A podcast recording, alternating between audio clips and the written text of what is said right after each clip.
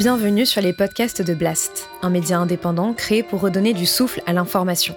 Blast vous propose un autre regard sur l'actualité, à travers des reportages, des décryptages, des enquêtes et des entretiens que nous avons décidé de convertir ici en podcast. Notre ambition Devenir votre média de référence et ainsi peser dans la bataille de l'information qui s'annonce et qui sera décisive. Les podcasts de Blast L'économie avec Salomé Saké. C'est des pratiques qui sont injustes, c'est des pratiques qui sont euh, préjudiciables, c'est des pratiques qui contribuent à aggraver les inégalités et pourtant c'est des pratiques qui ont pignon sur eux. Ça ne fonctionne pas parce que ça crée une situation de tension, ces inégalités qui est une situation de risque. Aujourd'hui, c'est pas des ONG euh, comme les nôtres, hein, c'est le FMI et la Banque mondiale qui expliquent que cette aggravation des inégalités au profit des ultra-riches sont sans doute les principaux risques de violence et de tension dans les sociétés concernées. Il y a eu notamment le candidat et le président après François Hollande qui a dit mon ennemi c'est la finance, non mais qui a vraiment dit qu'il allait s'y attaquer, on y a tous cru, en tout cas beaucoup de personnes euh, y ont cru. Et pourtant eh ben, ça a été un échec absolu. Vous, vous étiez euh, ministre, vous avez été euh, en politique pendant des années, vous avez quitté la politique. Aujourd'hui, vous êtes dans, les, enfin, le milieu euh, des ONG. Est-ce que vous pensez qu'on peut encore vraiment changer les choses aujourd'hui en politique? Les milliardaires n'ont jamais été aussi nombreux et aussi riches. Et dans le même temps, une personne sur dix vit dans l'extrême pauvreté et près de la moitié de la population mondiale vit avec moins de 5,50$ par jour. Ces chiffres, vous en entendez probablement parler depuis des années et vous avez peut-être l'impression qu'ils ne changent pas, que c'est toujours un petit peu la même musique. Pourtant, ces chiffres changent, ils évoluent chaque année. Les inégalités se creusent, y compris en pleine pandémie. Dans la dernière campagne de l'ONG Oxfam, on peut lire qu'en France, le patrimoine des plus grandes fortunes françaises a bondi de 439% en 10 ans et dans le même temps, 8 millions de personnes ont actuellement besoin d'aide alimentaire pour vivre. 1% des plus riches, qui monopolisent 50% des richesses mondiales, c'est insupportable pour l'ONG Oxfam, dont j'accueille aujourd'hui la directrice générale Cécile Duflot.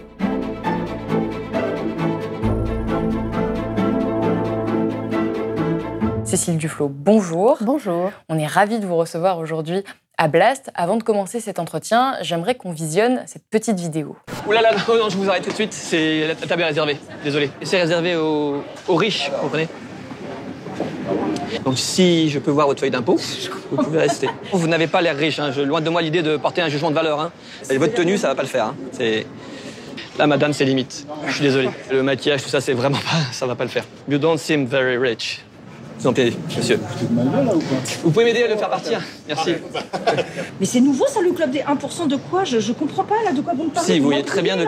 Je vais pas partir là, monsieur. Calmez-vous, calmez-vous. Vous êtes pauvre, ne soyez pas en plus ridicule. Mais vous vous rendez compte de ce que vous dites? Pas comme ça, Je ne vous ai pas agressé. Je vais même pas appeler la police, je vais aller les voir tout de suite et je vais revenir avec eux. On marche sur la tête du club. Alors je sais pas, les gens ça leur parle le club, vous savez, vous le club. Allez, excusez-moi. Voilà, le club. Monsieur fait partie du club visiblement.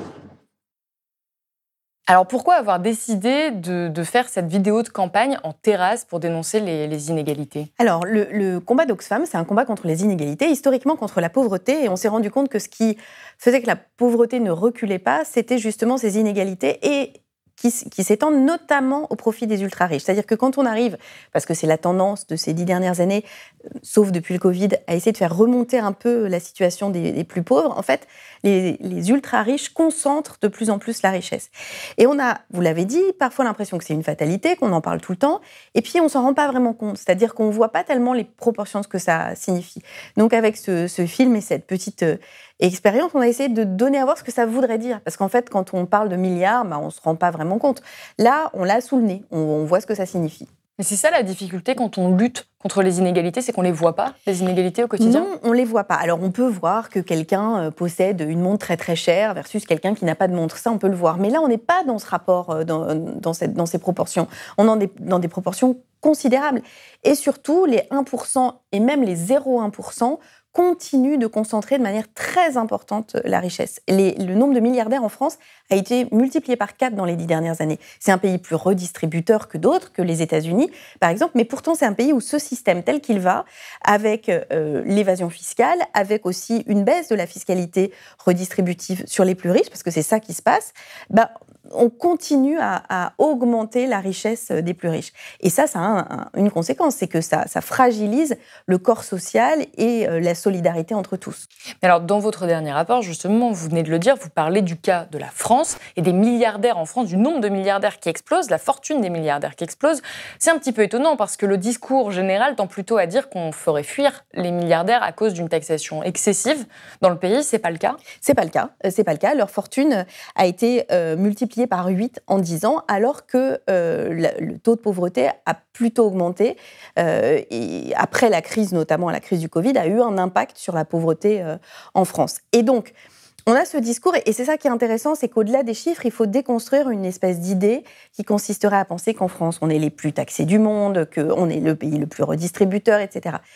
C'est vrai qu'on est bien mieux que dans d'autres pays, que les États-Unis par exemple. Mais pour comprendre la situation des États-Unis, depuis euh, 4 ans, l'espérance de vie aux États-Unis diminue. C'est-à-dire que euh, c'est un chiffre qui est quand même euh, sur les 50 dernières années qui était en progression. Pourquoi?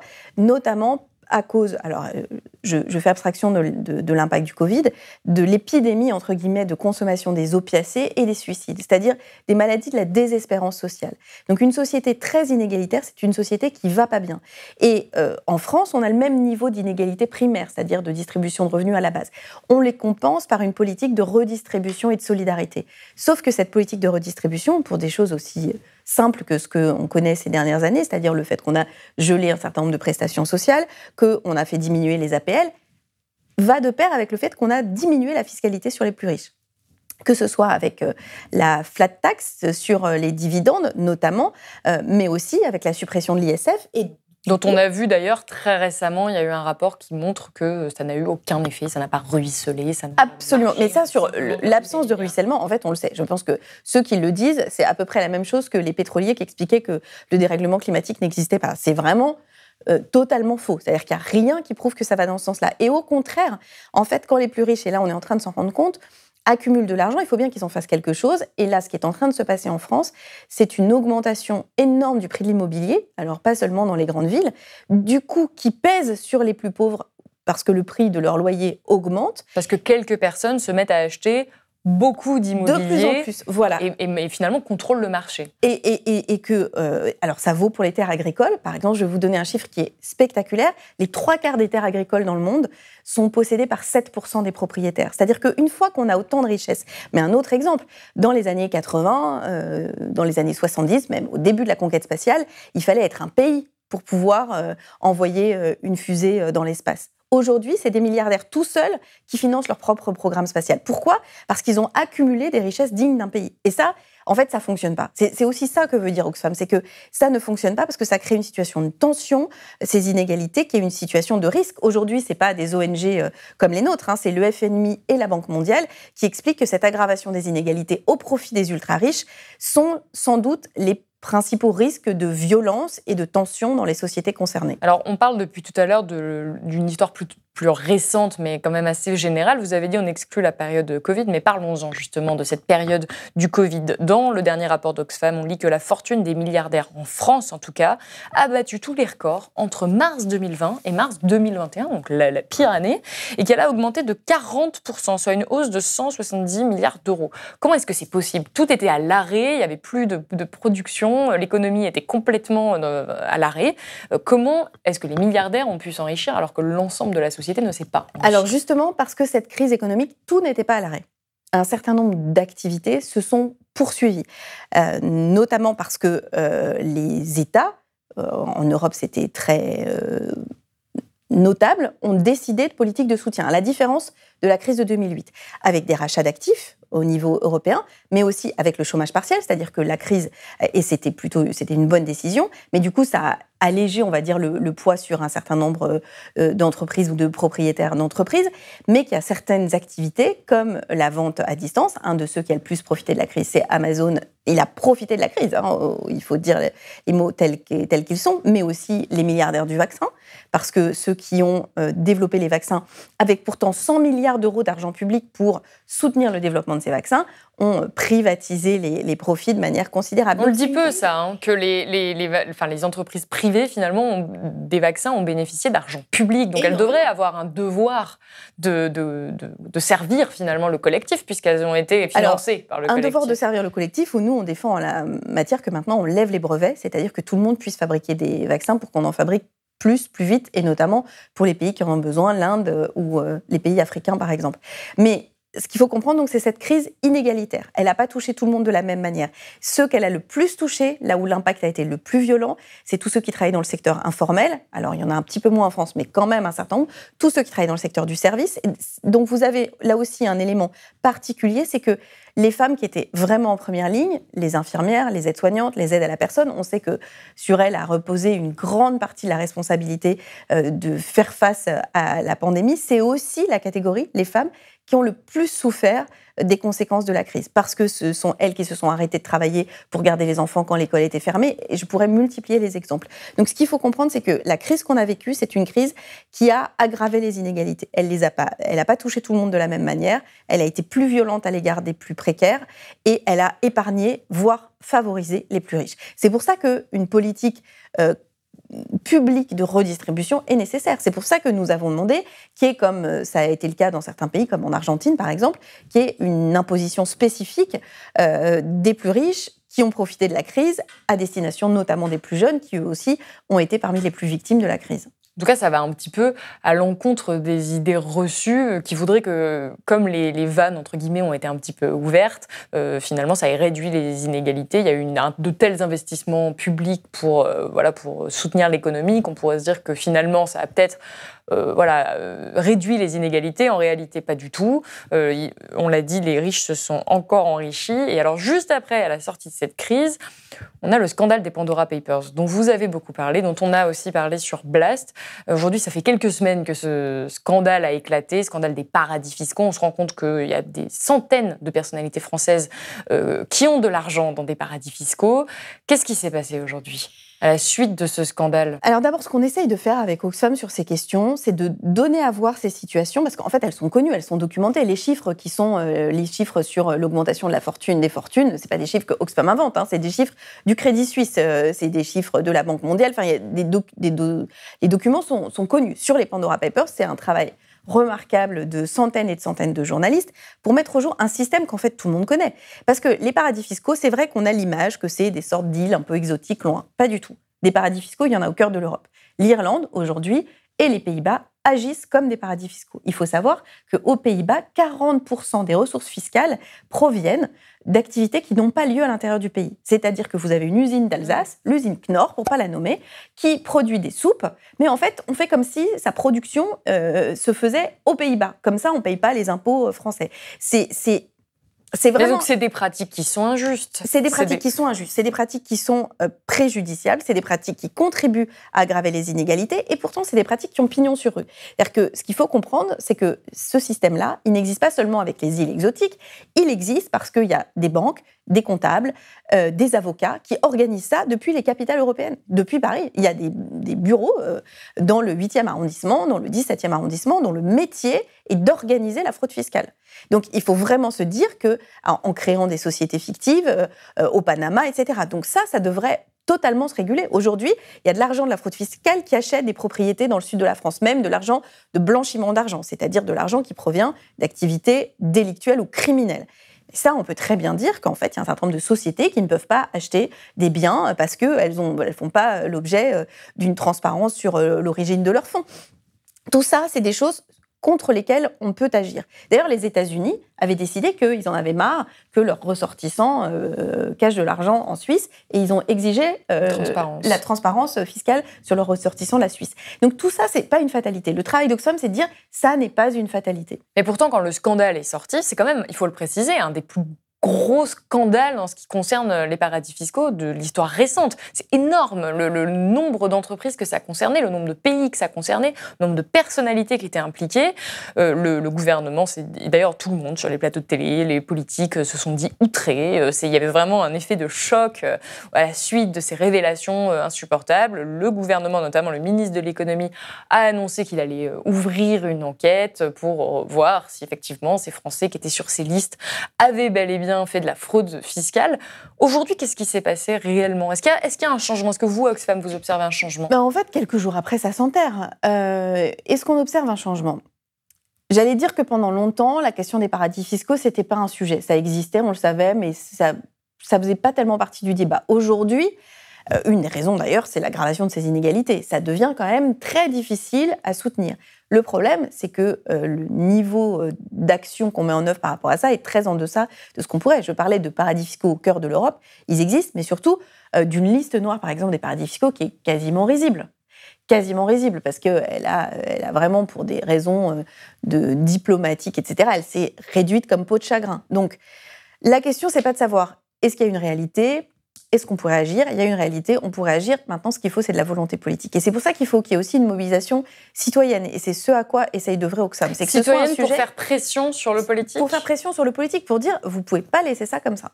Vous pouvez pas laisser ça comme ça. Mais pour faire pression sur le politique, il y a aussi un autre moyen qui est très simple, c'est le vote. Tout simplement, on est à six mois de l'élection présidentielle aujourd'hui, et pourtant, les thématiques dont on parle aujourd'hui, qui nous, à Blast, nous semblent essentielles, ne sont pas au cœur du débat public, du débat médiatique, du débat politique. C'est euh, des thématiques de sécurité, d'islam, d'immigration euh, qui dominent. Est-ce que euh, c'est pas un peu un échec total? Est-ce que c'est pas un peu peine perdue finalement ah, Moi, j'ai une hypothèse. Je pense que c'est fait exprès en fait. Je pense que ça évite de parler de ces sujets-là. C'est-à-dire que quand on utilise du temps de débat, du temps médiatique pour ces sujets-là, en fait, on évite euh, de parler euh, de la question de la redistribution des richesses, de quel modèle fiscal, de quel modèle de production, de qu'est-ce qu'il faudrait faire pour euh, mettre fin aux émissions de gaz à effet de serre des banques françaises qui sont parmi les plus gros émetteurs de notre territoire, parce qu'on a trois banques françaises parmi les 20 plus grandes banques du monde. En fait, il y a plein de, sujets dont on pense que, en fait, certains et c'est plus simple de ne pas en parler. D'abord, c'est plus difficile euh, peut-être euh, d'aller au fond des choses pour certains, parce que c'est des dossiers qui peuvent apparaître plus techniques. Euh, de dire est-ce que vous aimez ou pas les Arabes, en fait, c'est facile. Hein. je veux dire, le discours raciste, c'est le discours le, plus simple qui existe. Donc, c'est pour ça que c'est aussi pour ça qu'on a fait cette campagne. C'est aussi pour ça que on, a mis en scène cette question des terrasses pour que le sujet rentre dans le débat public. Parce que c'est là, on est au cœur de la démocratie, en fait, de qu'est-ce qu'on fait de, l'argent collectif? Est-ce que les règles s'appliquent à tout le monde ou est-ce que les ultra-riches en sont, euh, en sont exonérés?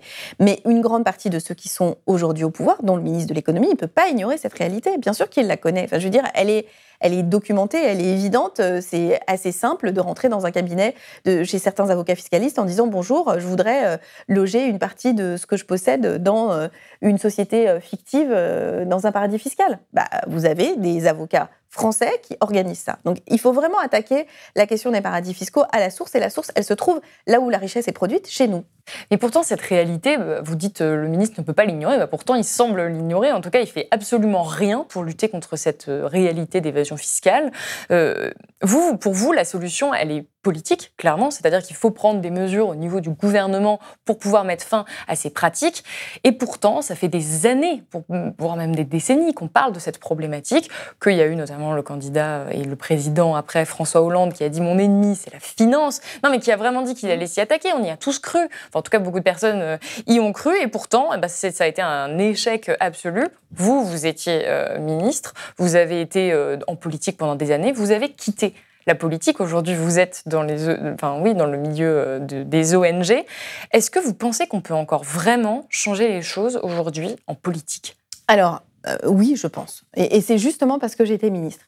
Euh, et que j'ai été ministre avec un président de la République qui avait pris un certain nombre d'engagements, dont certains qu'il n'a pas tenus. Mais je Donc beaucoup qui n'a pas tenu. Quand même. Oui, alors il en a tenu quand même certains. Et ce qu'il faut voir d'ailleurs sur l'impact sur la question des inégalités, c'est que euh, les premières années, enfin si vous mettez plus d'argent pour construire du logement social, vous construisez du logement social avec des niveaux de loyer qui sont plus bas que si vous laissez le marché et les privés profiter de la crise du logement. Donc je, m'inscris en faux contre cette fatalité sur le fait que ça ne devrait euh, on, ne peut rien faire. On peut faire des choses. Est-ce que certains politiques ont manqué de courage et François Hollande sur certains sujets, bien sûr. Bien sûr qu'il n'a pas tenu une grande partie de ses engagements. Et une des difficultés, c'est de faire face à une espèce de, grand mouvement médiatique qui consiste à dire tout ça, c'est pas réaliste, il y a une concurrence qui s'organise dans le monde, etc., etc. En fait, cette préoccupation, c'est la même dans d'autres pays. C'est la même euh, au Maroc quand il y a un boycott des plus grandes euh, compagnies euh, marocaines, parce que au Maroc, vous n'êtes pas soigné de la même manière si vous êtes riche ou si vous êtes pauvre. C'est la même qui existe aux États-Unis et qui s'est exprimée et qui a conduit le gouvernement de Biden à augmenter de manière très importante le revenu minimum. Enfin, je veux dire, cette, cette volonté de ne euh, pas accepter cette situation, elle existe dans beaucoup, beaucoup de pays. En 2019, avant la pandémie, on avait compté 43 pays où des mouvements sociaux du type, euh, on va dire, des manifestations jusqu'aux émeutes, dont le lien avec la question des inégalités était très marqué, avaient eu lieu dans le monde, dont les Gilets jaunes dont les gilets jaunes. C'est-à-dire que... mais les gilets jaunes, typiquement, ils ne veulent plus voter. Pour beaucoup, c'était, il y avait vraiment cette revendication de dire la politique, ça ne sert plus à rien, on n'y croit plus. On veut une autre façon de, faire de la démocratie. Alors, d'abord, on n'est pas, il n'y a pas que la politique élective. Oui, les gilets jaunes ont mener une action politique de fait, sans l'avoir forcément décidé ni conscientisé de façon collective, mais de fait, elle a eu un effet. Elle a eu un effet redistributif, c'est-à-dire que si on avait pris la pente du premier euh, projet de loi de finances de, euh, euh, du quinquennat Macron, on serait encore dans une situation pire en termes d'inégalité. Il y a eu un effet de redistribution. Il y a eu des milliards d'euros qui, sont, euh, qui ont été mobilisés pour redistribuer. Ils ont limité la casse. Exactement, euh. à cause du rapport de force. Donc c'est pour ça qu'il faut aussi se dire que on peut faire de la politique à plein d'endroits. Je pense que le rôle d'Oxfam, et nous on assume, on est une ONG politique au sens où on est contre les inégalités. Donc quand on dit ça, oui, on dit qu'il faut mieux redistribuer l'argent. Et ça, c'est faire de la politique. Mais on ne le fait pas dans un cadre partisan. C'est-à-dire qu'on ne dit pas pour qui il faut voter. Ensuite, quand on voit ce qu'on propose et quelles sont nos idées, on souhaite aussi qu'elles soient reprises. C'est-à-dire qu'on fait un travail d'expertise, on fait un travail de comparaison au niveau on est une organisation internationale, mais je continue de penser que euh, s'il y a à la tête de l'État et au Parlement une majorité qui décide de mettre en œuvre une politique active de lutte contre la fraude fiscale, elle en a totalement les moyens, elle en aura totalement les moyens. Si vous avez aimé ce podcast, s'il vous a été utile, n'oubliez pas de nous mettre des étoiles ou de le partager autour de vous ou sur vos réseaux sociaux. Blast est un média indépendant, et si tous nos contenus sont en libre accès, c'est grâce au soutien financier de nos blasters et abonnés. Pour nous soutenir, faire un don unique ou mensuel, rendez-vous sur blast-info.fr slash soutenir. Blast, c'est aussi une web télé disponible sur YouTube et Peertube et présente sur tous les réseaux sociaux. Alors suivez-nous pour ne rien rater de nos contenus et abonnez-vous à notre chaîne YouTube.